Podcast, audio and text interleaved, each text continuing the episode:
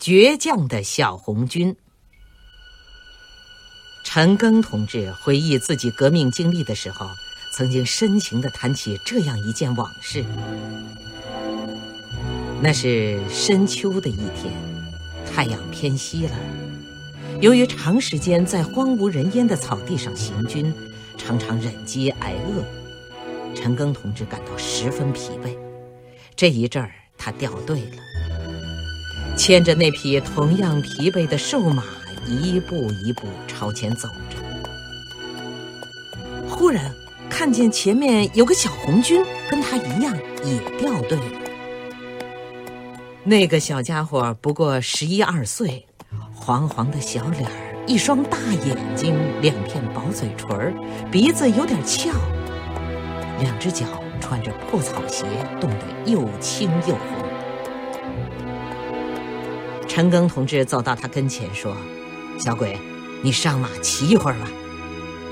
小鬼摆出一副满不在乎的样子，盯着陈赓同志长着络腮胡子的瘦脸，微微一笑，用一口四川话说：“老同志，我的体力比你强多了，你快骑上走吧。”陈赓同志用命令的口吻说：“上去骑一段路再说。”小鬼倔强地说：“你要我同你的马比赛啊？那就比一比吧。”他说着，把腰一挺，做出个准备赛跑的姿势。那我们就一块儿走吧。不，你先走，我还要等我的同伴呢。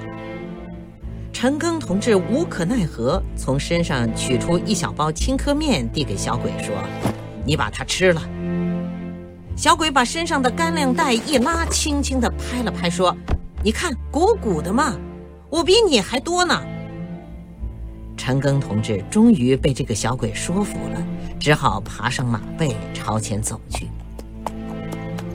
他骑在马上，心情老平静不下来。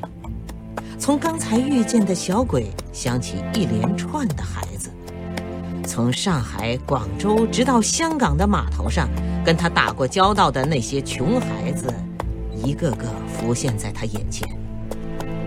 不对，我受骗了。陈赓同志突然喊了一声，立刻调转马头，狠踢了几下马肚子，向来的路奔跑起来。等他找到那个小鬼，小鬼已经倒在草地上。陈赓同志吃力地把小鬼抱上马背，他的手触到了小鬼的干粮袋，袋子硬邦邦的，装的什么东西呢？他掏出来一看，原来是一块。烧得发黑的牛膝骨，上面还有几个牙印。陈赓同志全明白了。就在这个时候，小鬼停止了呼吸。陈赓同志一把搂住小鬼，狠狠地打了自己一个嘴巴。陈赓啊，你怎么对得起这个小兄弟呀？